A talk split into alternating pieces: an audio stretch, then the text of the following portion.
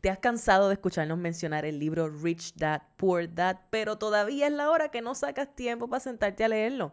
Pues mira, solamente porque nos caes bien, hoy te traemos los takeaways más importantes de esta joya. No te la podemos poner más fácil. Así que cafecito ready en 3, 2, 1.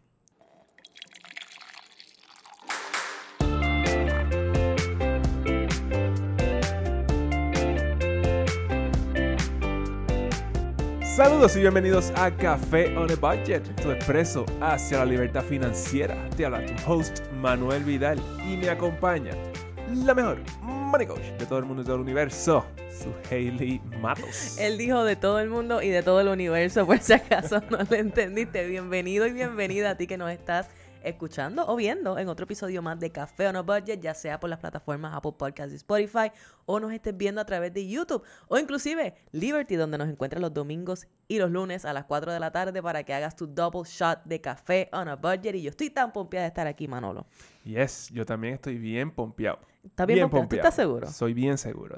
Mira, de hecho, tengo que pedirte que si tú llevas ya, no has escuchado dos o tres episodios, si acabas de llegar recientemente, o si tú eres de las personas que nos estás siguiendo semana tras semana y todavía no nos has dejado un rating, un review, haznos el favor, bendito, y ve a Apple Podcast, ve a Spotify, danos cinco estrellas y déjanos ese review en Apple Podcast para que las demás personas puedan ver eh, de qué manera esto te está sirviendo y puedan montarse junto contigo y todos nosotros en el Expreso a la Libertad Financiera. ¡Uy! ¡Uy, Manolo! ¿Qué pasó? ¿Qué está pasando, Manuel Vidal? ¿Qué está pasando? Vamos al grano. ¿Qué está pasando? Hay mucho, hay mucho que decir. De verdad. Pero mira, ok, el IRS aumentó el límite de las contribuciones para las cuentas individuales de retiro, o sea, las IRAs, las IRAs, y los planes 401k para el año contributivo 2023. O sea, para el que viene. O sea, exactamente. que vas a ponerle más chavito. Exacto, pero mira, mira cuánto es. El límite para el 401k eh, sube a 22.500. Puedes, puedes ponerle 22.500 dólares a tu cuenta de 401k en el 2023. Eh, eso es 2.500 más que el año anterior. 2.500 dólares. Lo cual lo hace el aumento más grande ever. Ever para, para este tipo de cuentas. De verdad. Eso era 20 mil dólares antes, el año, este año, ahora mismo, 20 mil dólares. Ahora es 22 mil 500. Eso es un zafacón de dinero, ¿ok? Invertido en un buen 2.500, esos 2.500 extra, eso es un montón de dinero. ¿Tú crees? Seguro, porque 2.500 dólares anuales a 30 años, eso se convierte en, fácilmente en medio millón de dólares, ¿ok? Imagínate. Imagínate eso. Y si tú y si tú max out una de estas cuentas, 22.500 eh, anuales, eh, por 30 años, tú vas a tener 4 millones de dólares. Okay. 4 millones. Yo creo que no hay break en el argumento de que mientras más temprano tú comiences a poner este dinero a invertir mejor y sobre todo si tienes estos beneficios de 401k, eh, sobre todo en Estados Unidos, ¿verdad? Porque tienes la posibilidad de poner ese dinero a correr en buenos productos en el mercado y tener un return bastante chévere eh, en promedio, ¿verdad? Y, DH, si tú pones tu max, si tú maxeas tu 401k todos los años, por 30 años tú puedes llegar a 4 millones de dólares. Tú vas a tener 4 millones de dólares. Piensa en eso, mi gente. Si no para las IRAs, el límite para las IRAs sube a 6.500. Eh, esos son 500 dólares más que en el año 2022. Y si tienes 50 años o más de edad, puedes aportar hasta 7.500 dólares. Eso está súper. Esto es, esto es un montón de dinero. ¿Y por qué se subió esto? Porque se subió por la inflación. Ah. Porque todos los números se ajustan de acuerdo a la inflación. Entonces, lo mismo con los brackets de, de, del IRS para tú pagar tus taxes, también eso, eso va a cambiar. So, es bien importante que consigas un CPA para que vayan y revisen los números para ver dónde estás, en cuál es tu bracket y ver también quizás si puedes bajar un bracket, puedes pagar menos taxes, todas esas cosas. Porque ese es el punto de las cuentas de retiro y 401k, ¿verdad? Que si tú estás en un, si estás en el borderline o en el límite del bracket más alto, pues a través de estas estrategias tú puedes bajar ese taxable income y pagar menos contribuciones. Por eso, eso es parte del, del fun de estas cuentas de retiro. Y, y otra cosa importante es que de esos, por ejemplo, un 401k eh, son 22.500, pero si tú tienes un match del, eh, de tu empleador eh, esto es más dinero. Claro, claro, lo que sea que ellos te macheen, que siempre que tiene un límite, no es que ellos te van a machar 22 mil. Claro, no, no, no, claro. No, no, es un par pero, de miles. Pero esto, esto es un beneficio bien grande. Ahora, esto es en Estados Unidos. En Puerto Rico, pues nosotros estamos, eh, ¿cómo es? Reglamentados eh, por Hacienda. Entonces, Hacienda tiene sus propias reglas. Usualmente lo que pasa es que Hacienda tiende a seguir lo que hace el IRS.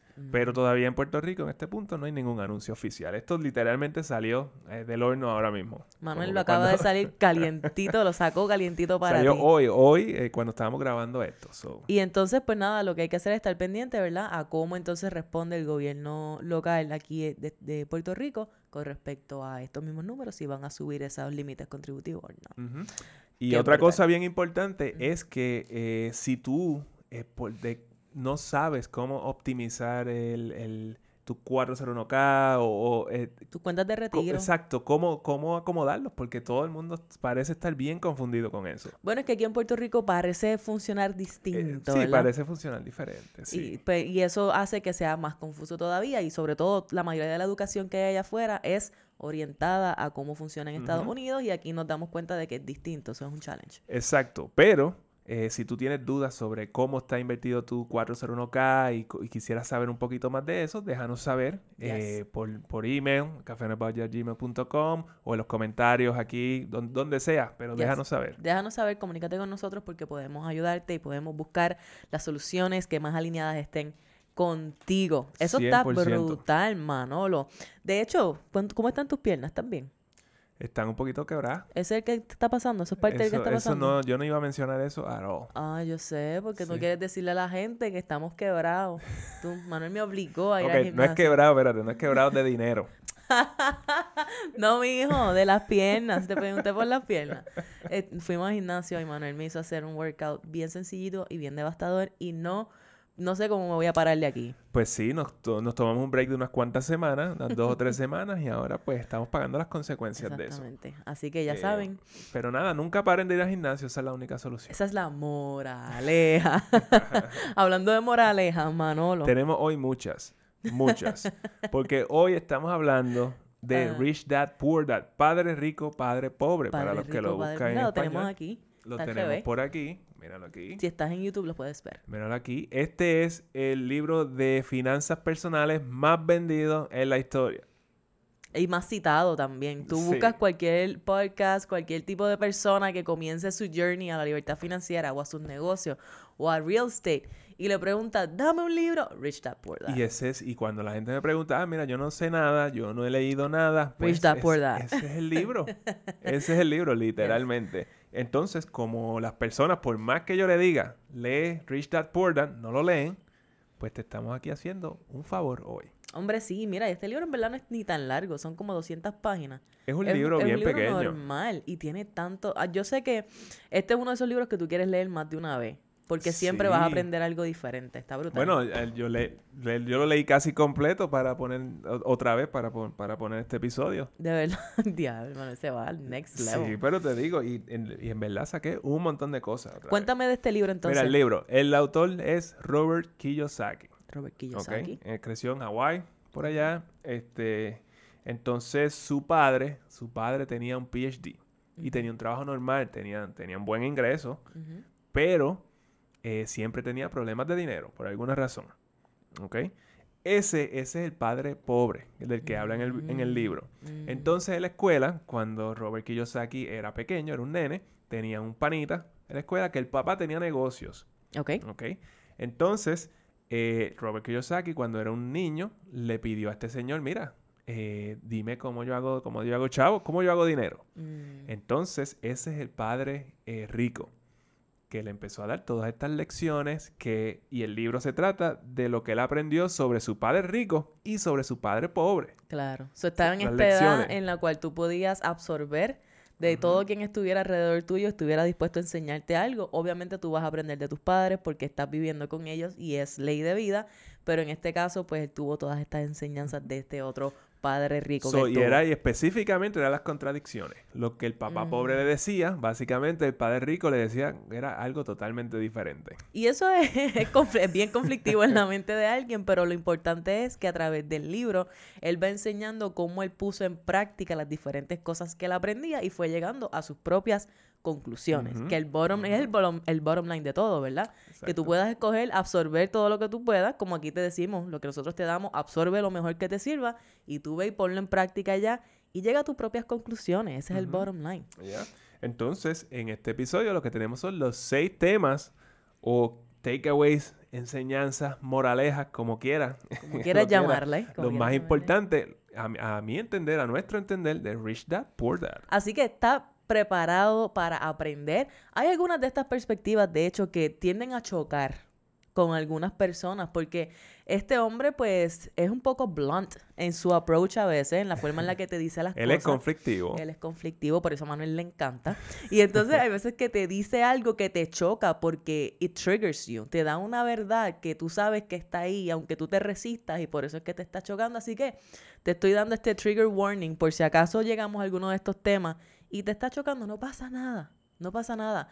Eh, recíbelo con una mente abierta, como yo siempre digo. Está dispuesto a aprender. Si has leído el libro, escúchanos como quiera y vuelve a escuchar todos estos mensajes con una mente de principiante, con una mente de estudiante, a ver si, a ver si llega algo más. Y déjanos saber que, cuáles son tus, tus- tus takeaways del, del libro, porque cada una, cada persona eh, eh, absorbe algo diferente. 100%. ¿Cuál fue tu primer takeaway del Rich Dad, Poor Dad, Manolo? Mi primer takeaway.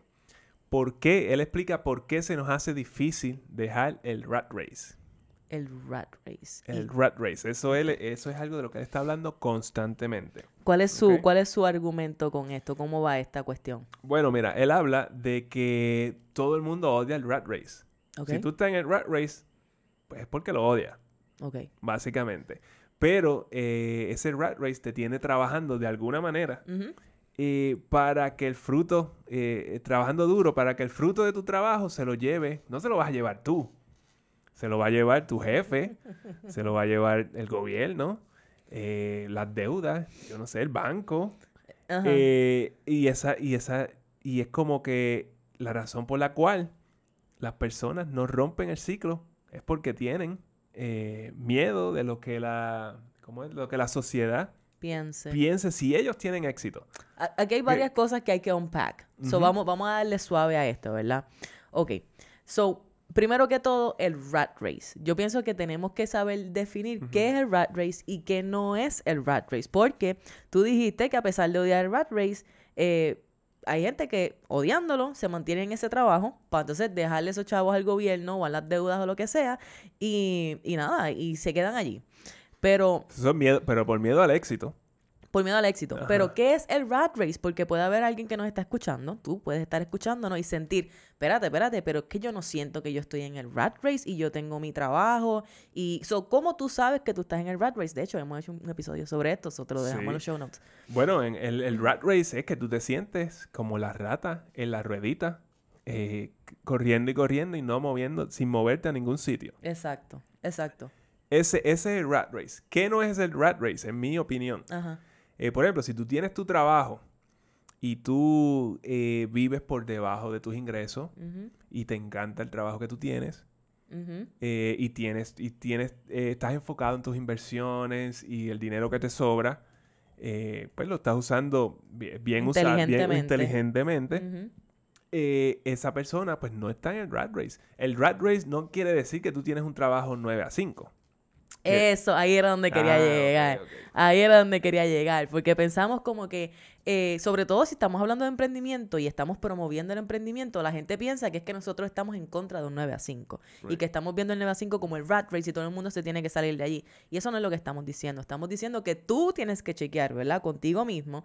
Y aquí el autor lo que está diciendo es que si tú estás en ese rat race, en ese lugar del cual tú quisieras salir, pero no sabes cómo salir, eh, tú estás sintiéndote mal porque tu sudor se está quedando en el gobierno y en las deudas y ta, ta, ta, pero en realidad la decisión de salir de allí está en ti y es tu miedo al éxito lo que no te deja salir de allí. Uno piensa que es el miedo al fracaso. No, no, no, pero es el miedo al éxito porque eh, si tú te pones a pensar, eh, las personas no les gusta esta cuestión de los ricos ni nada de eso. So, so, so, como que, tú sabes, eh, hay un, hay un, un desprecio hasta cierto nivel Sí. eh, por, ese, por, por esas personas que son exitosas. Ujú, Entonces, eh, tú no quieres ser parte de ese grupo. Exacto. Tú, en verdad, Loki sí quieres, Tú dices de la boca para afuera, vas a decir que pero, sí. pero algo que pasa cuando nosotros estamos creciendo y nos estamos transformando en nuestra mejor versión es que vamos a tener que confrontar algunas de esas creencias.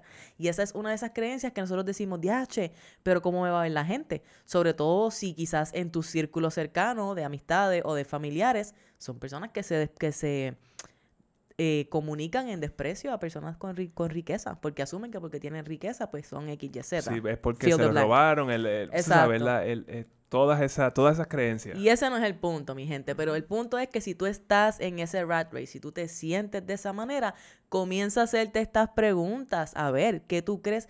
Si, si es el miedo a lo que la gente pueda decir de ti, si tú eres exitoso, o lo que la gente pueda pensar de ti, si tú eres exitoso, chequea a ver si es eso lo que te está deteniendo de tomar los riesgos y de dar los pasos que de verdad tú quieres dar. Mira, cuando tú vas, el, eh, a veces eh, yo voy por el drive-thru, por el servicarro de algún eh, fast food, y, y ya, con hablar con la persona que está ahí, con la persona que te está tomando la orden, ya tú sabes si esa persona está en el rat race o no.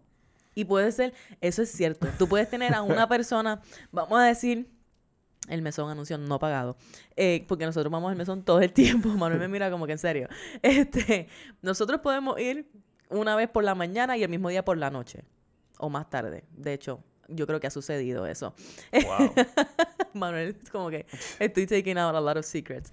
Este, y si por la mañana nos puede atender una teller bien sweet, bien nice, whatever, y por la tarde puede ser una persona súper como que sin energía, súper whatever, harto de odio, se le olvidan las cosas, ta, ta, ta. Es el mismo empleo. Obviamente hay otras circunstancias, pero quizás una de esas personas se puede estar sintiendo como si está en el rat race y la otra no asunciones, pero eso es un ejemplo. Es un ejemplo súper, súper superficial, ¿ok? Así que cuidado con eso. Ya, cuidado con eso. Simplemente mantén los ojos abiertos. Ok. Eh, la número dos. La número dos. eh, ¿Qué nos dice Robert Kiyosaki sobre el miedo y la codicia? Fear and greed. Eh, Son eh, palabras fuertes. son esas. palabras bien fuertes porque todo el mundo tenemos, todos tenemos una relación pues Mm, media loca con esto del miedo y el, y el, y el greed. Le tenemos miedo al miedo, de hecho, Exacto. ya. Pues la mayoría, como él dice que la mayoría de las personas tienen un precio. Uy, Y lo tienen porque tienen esas dos emociones. Esas dos emociones están tomando las decisiones por ello. el miedo, El miedo y la codicia. codicia. So, primero, la idea de quedarte sin dinero eh, te causa miedo y te motiva a trabajar duro.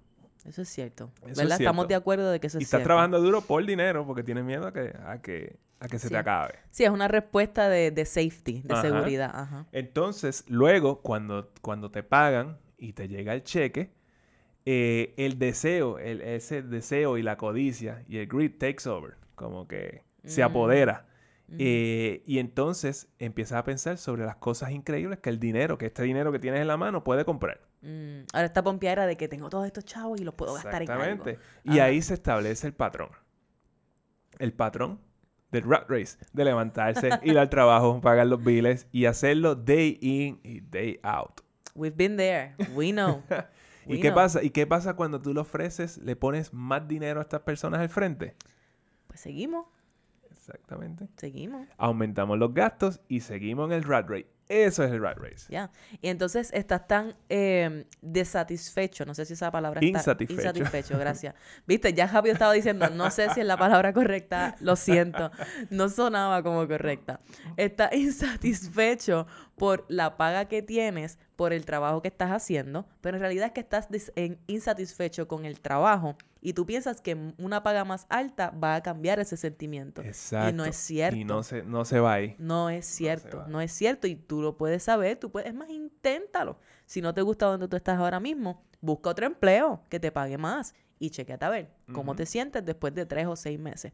Yo pienso que eso es bien... Un buen quote del libro, un buen quote, dice, la causa principal de la pobreza o problemas financieros son el miedo y la ignorancia, no la economía, el gobierno o los ricos. Wow.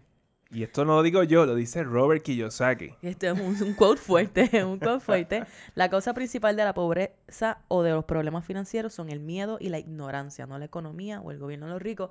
Y obviamente el miedo, ya hemos hablado de eso, la ignorancia, esto es más bien la falta de conocimiento, eso es lo que ignorancia significa, literalmente. Eso no es como que, ¿sabes? Que hay veces que se utiliza por ahí como que "Ah, tú eres un ignorante. No, no es eso, no es despectivo, es simplemente la falta de conocimiento. Ujú.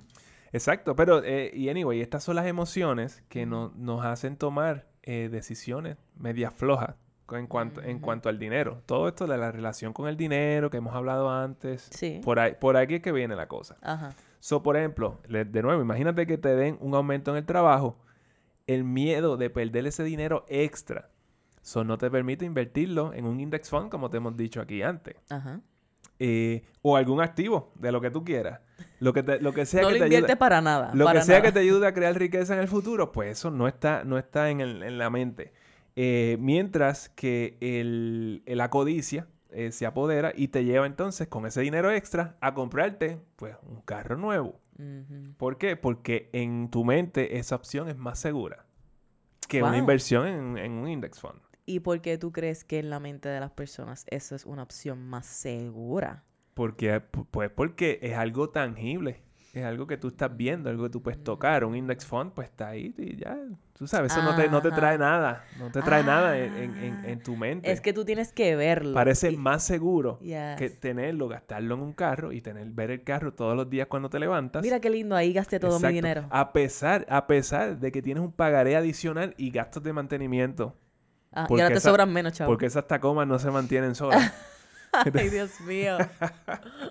no lo superamos. pero sí, no, no, no lo superamos. Ajá. Este, pero sí, esa es la cosa. Es una opción. eh, es algo tangible y pues por ahí te vas. Ya, that makes sense. Recuerda que cuando tú quizás tienes, empiezas a ver un dinerito extra en tu cuenta de banco que no estás acostumbrado, ese sentimiento, son sentimientos nuevos que estamos explorando, sobre todo si no estamos, de verdad, venimos de un lugar donde no había abundancia de dinero, ¿verdad? Tú comienzas a ver esos ahorros y tú no sabes cómo lidiar con eso, te empiezan a dar un montón de miedos, todo eso, ¿verdad? Y tú no te gusta poner ese dinero a invertir porque exactamente no estás viéndolo, no estás viéndolo en algo, no es tangible, no lo puedes tocar. Es como si lo hubieses en el cuerpo, se siente como si lo hubieses perdido. Exactamente. Y es como que, es casi como que lo que tú conoces práctico del dinero y lo que tú conoces y, y lo que tu cuerpo puede eh, percibir, ¿verdad? Conscientemente, son, no está en sync, son cosas Exacto, pero, distintas. eh, y eso es la ignorancia, ¿no crees? Sí, sí, es la, es la ignorancia y también este, eso mismo, lo que está diciendo el miedo, dejarse llevar por el miedo que te da, porque eso es lo que se siente en el cuerpo en ese momento. Si yo dejo ese dinero invirtiendo, yo podría perderlo, Exacto. aunque los chances sean bien bajos. Exactamente. Pero para superar este problema, eh, pues obviamente tú tienes que aumentar tu, eh, tu conocimiento financiero. Your financial literacy. Exactamente, exactamente, porque más nadie lo va a hacer por ti. Ya, ya. Eh, aprende a presupuestar, tú sabes, Money Mindflow está disponible ahí. Cómo ahorrar, cómo invertir, la contabilidad, eso es algo, algo importante que tenemos que saber. No es que tú tienes que saberlo todo, Claro. pero alguito. Y es sobre interés compuesto, compounding, ¿ok? Eh, y hablando de compounding, me he encontrado con que muchas personas no entienden este, el- el- ese concepto del interés compuesto. Correcto. El- lo hemos notado a través de, pues, de los posts todos en los social haters. media y todo, de todos los haters. Claro, hay, hater- hay haters que son haters, pero hay haters que de verdad el, el comentario viene de un punto de ignorancia. Es correcto, correcto. Por eso, ¿qué es el interés compuesto? Pues básicamente es cuando tú cobras intereses sobre intereses. ujú, So, si tú inviertes 100 dólares y, te, y en un año eh, te ganaste eh, 200 dólares, que es un montón, un del 100%, Ajá. pues el próximo año, si lo dejaste la misma inversión, ahora tú, tú estás invirtiendo 200 dólares. Y entonces Y el lo que sea que interés, le ponga encima. y el interés sería en esos 200 dólares en vez El de los 100. Correcto, el interés en 200 dólares y no en 100. El punto es que cada vez, ¿verdad? Tú dejas ese dinero y según el dinero va creciendo, el interés va a ser en base a ese balance que tú tienes y como tu dinero va creciendo, pues el interés cada vez es más grande y se va, va creciendo casi exponencialmente. Exactamente, lo que pasa es que al principio esto es como eh, cuando tú tratas eh, de mover de un carro manual que está en primera y se mueve lento. Requiere mucha fuerza. Requiere un montón de fuerza. Y después, cuando va en cuarta, pues ya tú sabes. Sí, ¿no? Va ahí se va solo, se va solo. Exactamente, ese es el concepto de, de compounding. So, y, esta es la y idea. cuando yo tiro estos cálculos ahí, que si de un millón, que si de dos millones, y eso, pues la gente, pues le- como ellos me hacen el cálculo, no consideran el compounding. Y por eso no, no le dan los números. No, y también está el concepto de nuevo de conciencia, que es que muchos de nosotros no nos hemos dado la oportunidad de explorar la posibilidad de sí tener millones de dólares eh, invertidos. ¿Me entiendes? Es bien difícil para alguien que si tú no, tú no has visto esas cantidades de dinero, no has tenido acceso a unas cantidades O de si, dinero, sí, si tú has estado imaginarlo sobreviviendo. es difícil. Exacto. Si tú has estado sobreviviendo todos estos años, pues a ti se te hace difícil pensar que tú no estarás en esa posición en algún momento y te vas, y vas a tener dinero de sobra. Entonces piensan que uno es, pues, eh, como ignorante cuando uno le dice a la gente como que, mira, tú podrías tener un millón de dólares. Porque es que sí, si tú estás invirtiendo consistentemente por varias décadas, eso es en el, en el, en el worst case scenario, ¿verdad? Vas a poder hacerlo. Si estás haciéndolo agresivamente o estás creciendo tu negocio, estás optimizando tus ingresos, válgame Dios, lo vas a hacer mucho más rápido todavía, ¿verdad? Pero no me puedo comprar una Tacoma ahora. Imagínate que yo voy a hacer para las chiripas. Con la ta- si la tacoma es lo que me ayuda a hacer las chiripas. Vamos a bajarle a esto de las Ok, ok, Tacomas. ok, ok. me regañó, Manuel. No te regañé. No, no, no, Tú sabes que yo puedo seguir hablando de esto, por eso que tengo que tumbarte. tengo que tumbar. Mira, otro quote, otro quote del libro. Ajá. Él dice, un trabajo es la solución a corto plazo de un problema a largo plazo.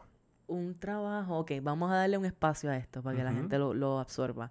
Un trabajo es la solución a corto plazo de un problema a largo plazo. So, Si yo entiendo esto, el problema a largo plazo es el, el rat race, el miedo en el que tú Eh, estás. El miedo es el largo plazo, que no importa cuánto dinero tú ganes, tú vas a sentir ese miedo allí. Exacto. Y en verdad, la solución está en averiguar de dónde viene el miedo. en realidad no es en hacer más dinero, ¿sabes? Hacer más dinero es parte del fun y es parte del juego, pero hacer más dinero no te va a resolver. Entonces, pero el trabajo, La, la idea del trabajo seguro, te quita eso de la mente, eso tú no tienes que pensar de dónde viene ese dichoso miedo. Exactamente. Porque hay, hay en dos semanas me llega otro cheque, no te apures. No tengo que preocuparme all. Exacto. Entonces, cuando, pues, si mientras sigas recibiendo ese cheque seguro, pues, tú no tienes eso en la mente. Aunque no estés feliz en el trabajo que estás, piensa Punto. en esto, mi gente. Boom. Piensa en esto. Estás de verdad cambiando chinas por botellas si no estás feliz en el lugar donde estás. Estás cambiando. Esto es como está el, lo que dicen kicking the can down the road. Es como que ah, dándole una patadita a la, a la lata más para abajo que otro lo recoja, que otro lo recoja. Pero en verdad, el único que lo puede recoger eres tú, amigo. Eres tú. So, tienes que hacerlo eh, y ver en qué posición tú estás y, que, y tomar la acción y olvídate del miedo. Tienes que actuar a pesar del miedo. El próximo takeaway, él habla mucho sobre los riesgos.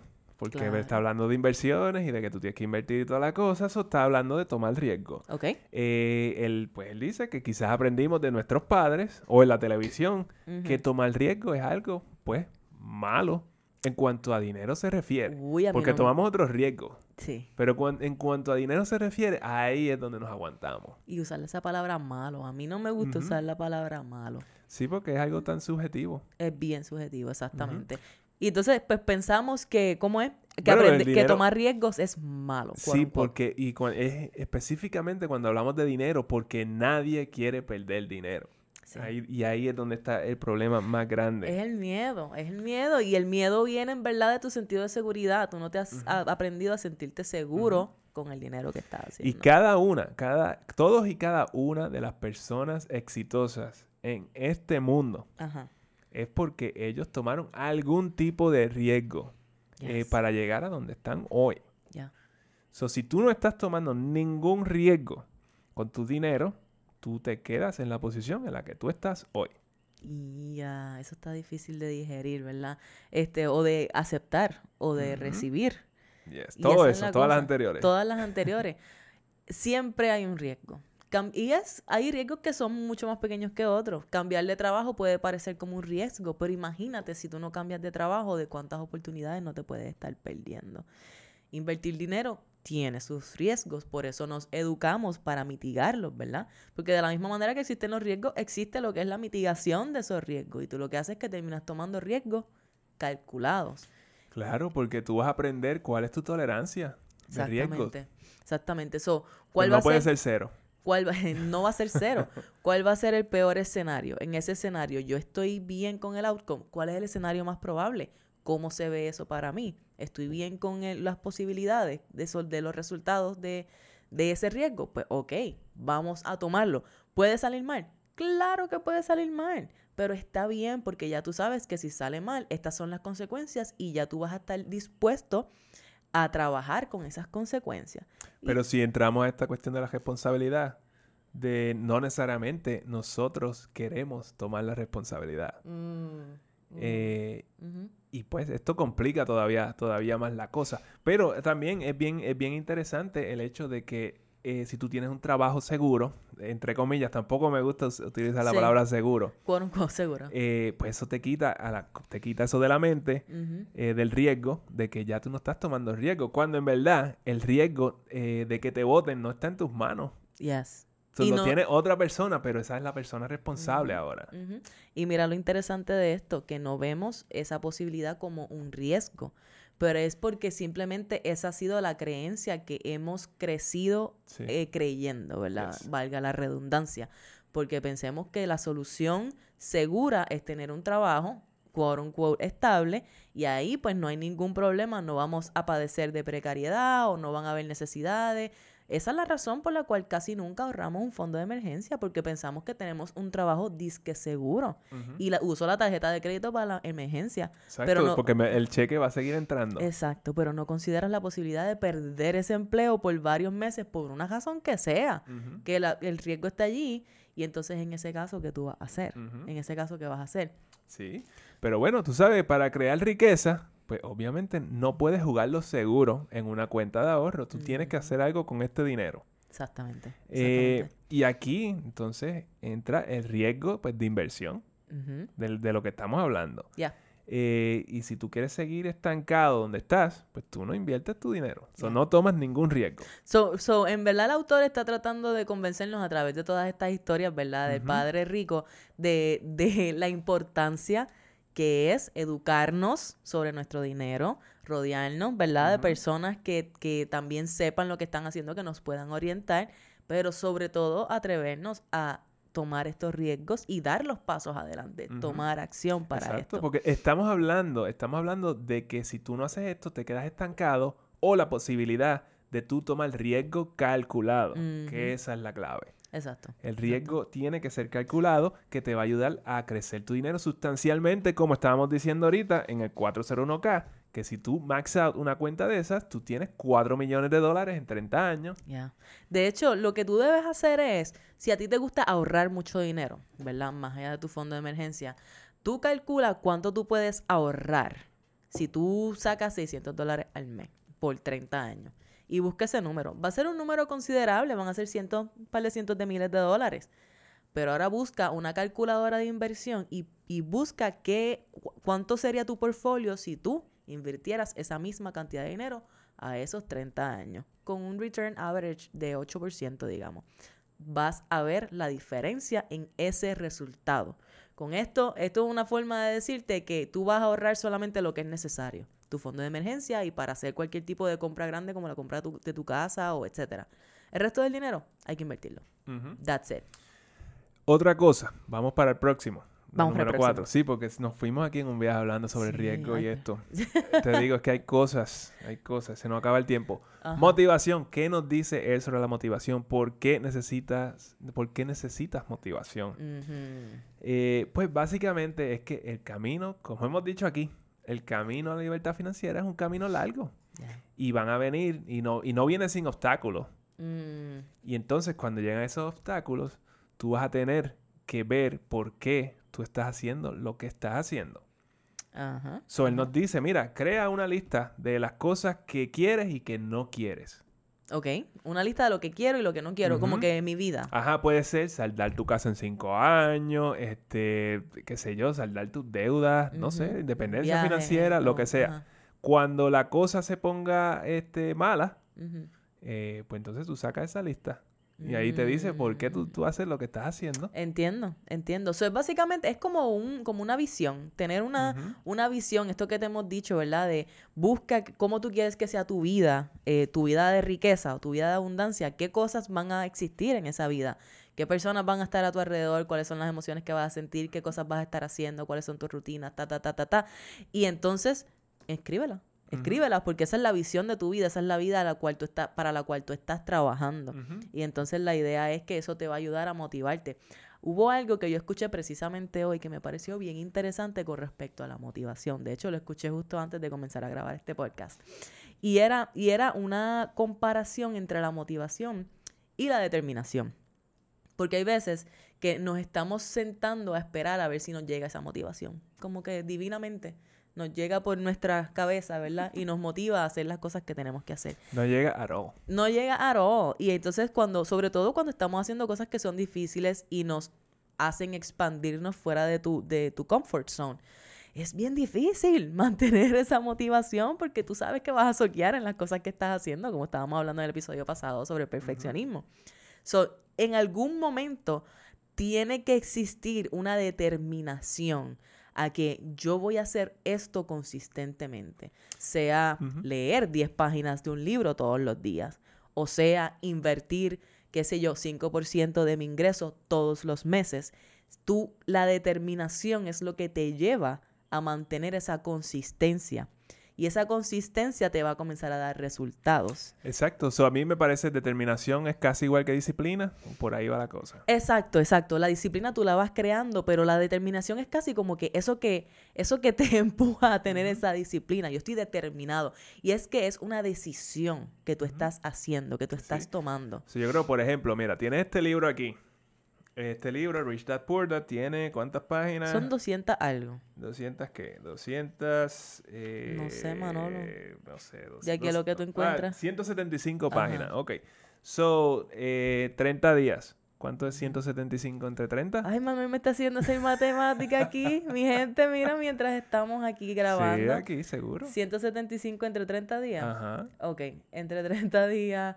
O sea, ustedes ya seguro ya saben. Seguro, ok. Mira, seis páginas. So, tú, tú tienes que leer seis páginas al día para tú leer este libro. En un mes. En un mes. So, ¿qué te detiene de leer 10 libros en un año?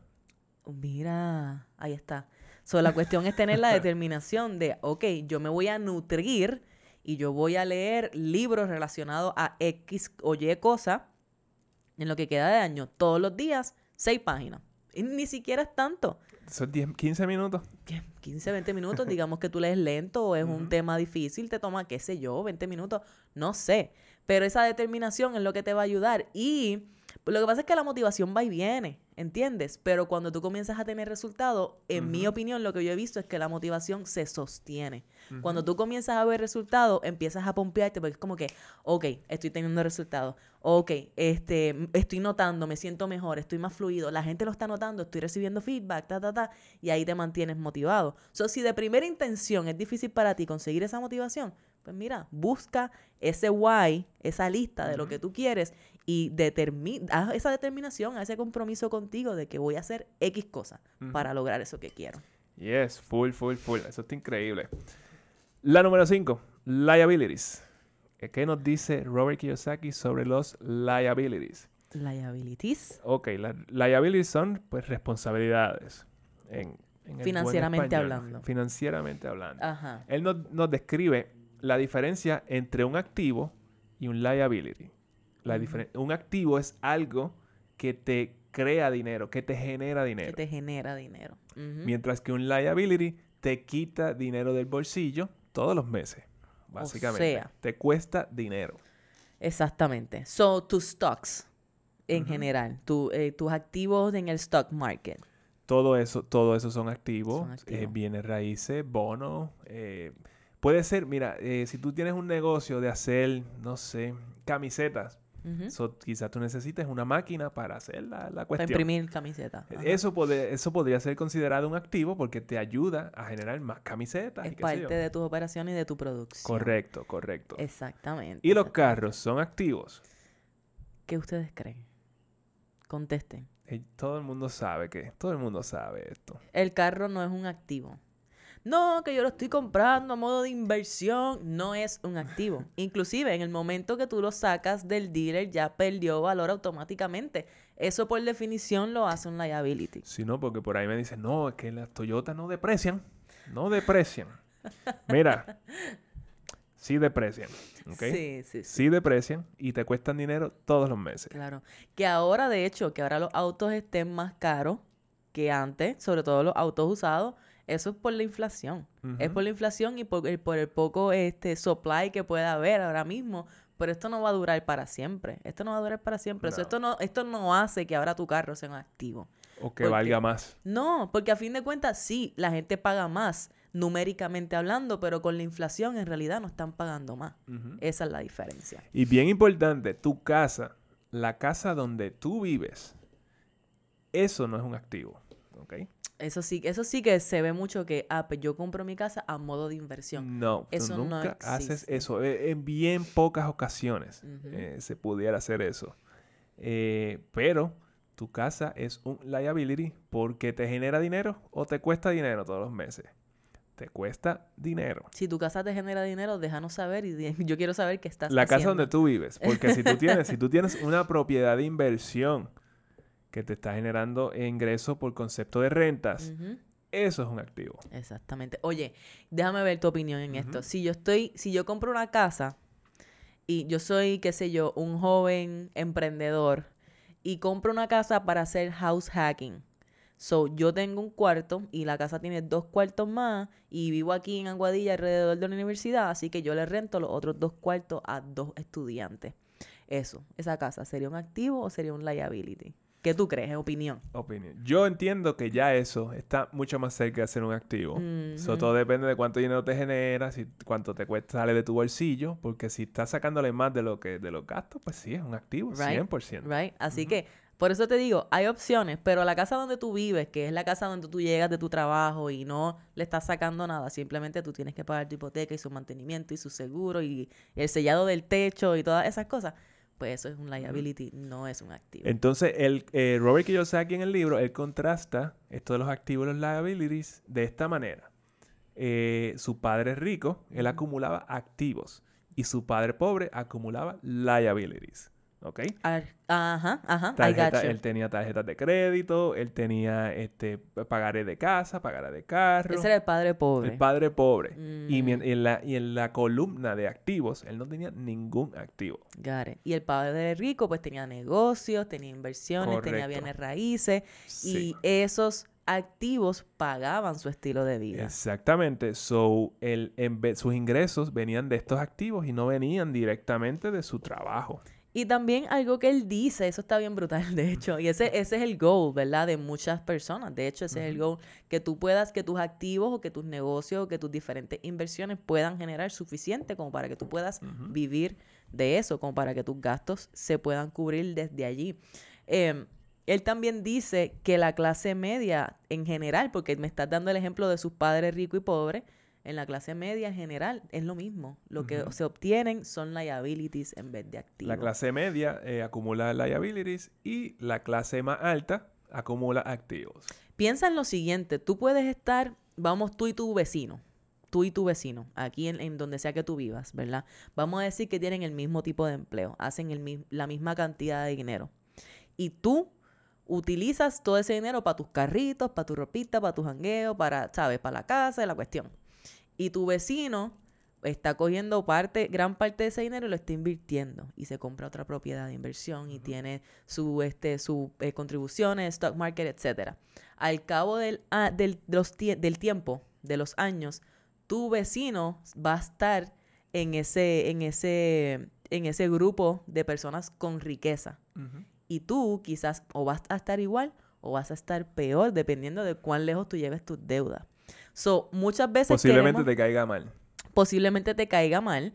Y lo vemos como que, ay, fulano, que esto, que lo otro. Y entonces la gente empieza a pensar que, ah, que él nació así, que él creció así, que sus papás esto y aquello y lo otro. Y no, fue que fulano fue más responsable con sus decisiones de dinero.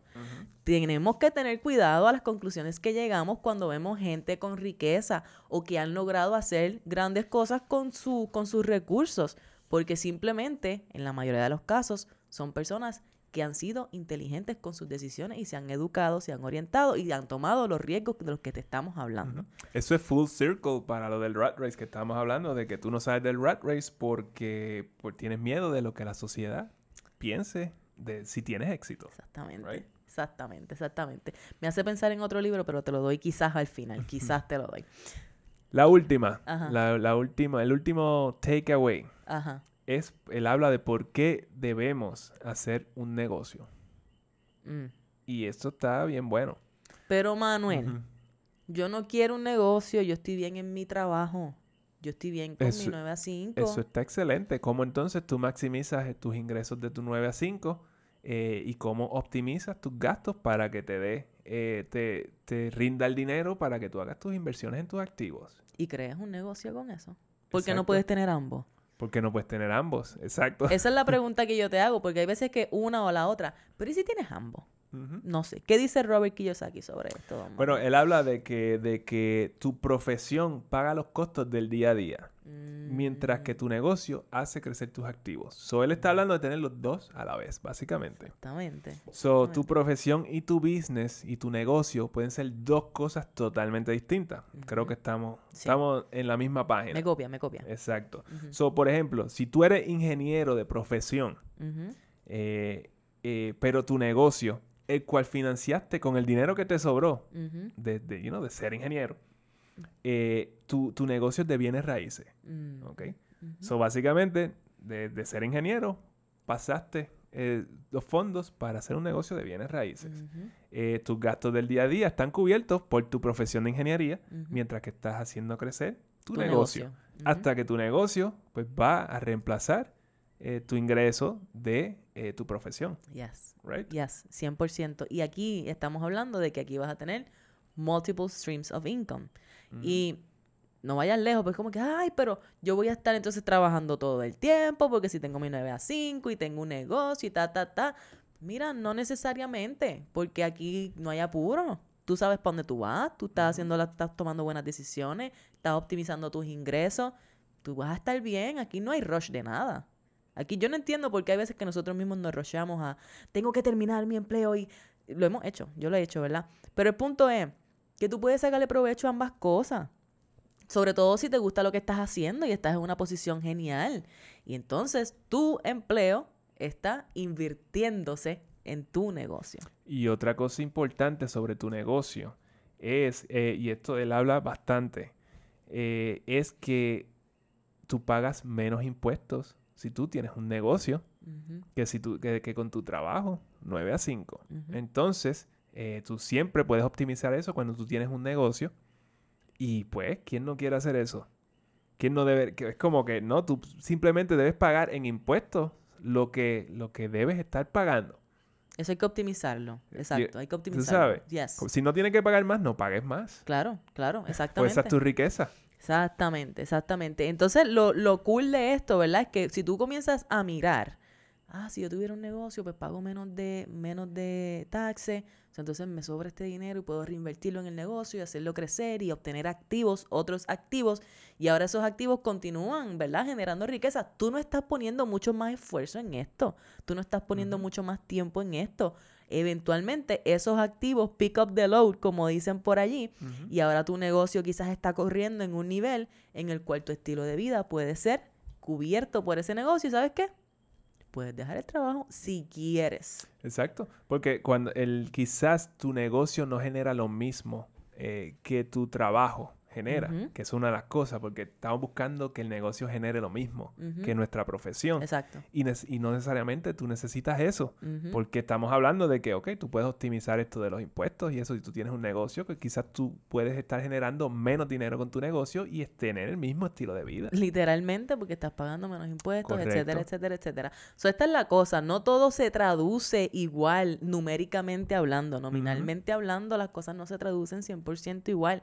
Por eso es que este libro es una joya, porque él te está dando todas estas perspectivas en 170 y pico de páginas. ¿Sabes cuán breve es eso? Bien, eso es bien breve, te toma menos de un mes literalmente leerlo. Y siento que lo que a mí me gustaba de ese libro era que yo podía sentirme identificada con algunas cosas cuando él está hablando de su padre, eh, de su padre pobre, de los pensamientos que tenía, sus creencias de dinero, el miedo que siempre tenía, aunque estaba haciendo suficiente dinero, y las lecciones que su padre rico le daba, que a veces eran harsh, porque a veces uno decía como que, ay, pero qué asshole ese señor, ¿verdad? Como le dijo esto, lo otro, pero más bien le estaba enseñando cómo hacer negocios y ser autosuficiente desde bien temprana edad. Y una vez tú aprendes a hacer dinero por tu propia cuenta, wow. Es como que no hay límites para ti, mi gente. No hay límites para nada. Por eso ese libro es una joya y todo el mundo debería leerlo. Así que, bueno, yo espero que le hayan sacado algo a este breve resumen sobre Rich Dad Poor Dad. Mira, aquí te lo voy a enseñar a quienes nos están viendo por YouTube. Rich Dad Poor Dad, What the Rich Teach Their Kids About Money. Así que tu asignación de esta semana es que tú vayas y ordenes este libro o busques la versión Kindle, la versión audio, Audible o audiobook o whatever y comiences a leerlo. Y tienes un mes para terminarlo porque en verdad se lee súper fácil y es corto. Eso no, es, mucho pedir. No es mucho pedir y esto es para ti, o sea, le vas a sacar. De hecho, tú vas a decir, ay Virgen, ese resumen que me dio Manuel y le faltan 25 nuggets más que yo encontré en este libro. Por supuesto, pero esto es simplemente para despertar tu curiosidad. Despierta tu curiosidad en Rich Dad con Mr. Robert Kiyosaki. Ya tienes tu asignación y tu segunda asignación, tú sabes cuál es. Déjanos un rating de 5 estrellas, un review en Apple Podcasts y en Spotify para así poder llegar a más personas que como tú están en búsqueda de la libertad financiera. Y si te gustó este episodio o cualquiera de los otros episodios grandiosos que te hemos traído, que de hecho el de la semana pasada, Perfeccionismo, ha tenido excelente feedback, así que si no lo has escuchado, coge para allá y escúchalo y dale share a través de las redes. Déjaselo a tus amigos, a tus primos, a todo el mundo para que también se enteren de que, mira, estamos aquí, podemos crear riqueza, vamos a echar para adelante y vamos a alcanzar la libertad financiera sí o sí sí o sí. Eso suena excelente. Así que nada, nos vemos como de costumbre la próxima semana. Dale. Esto fue Café, on, a budget.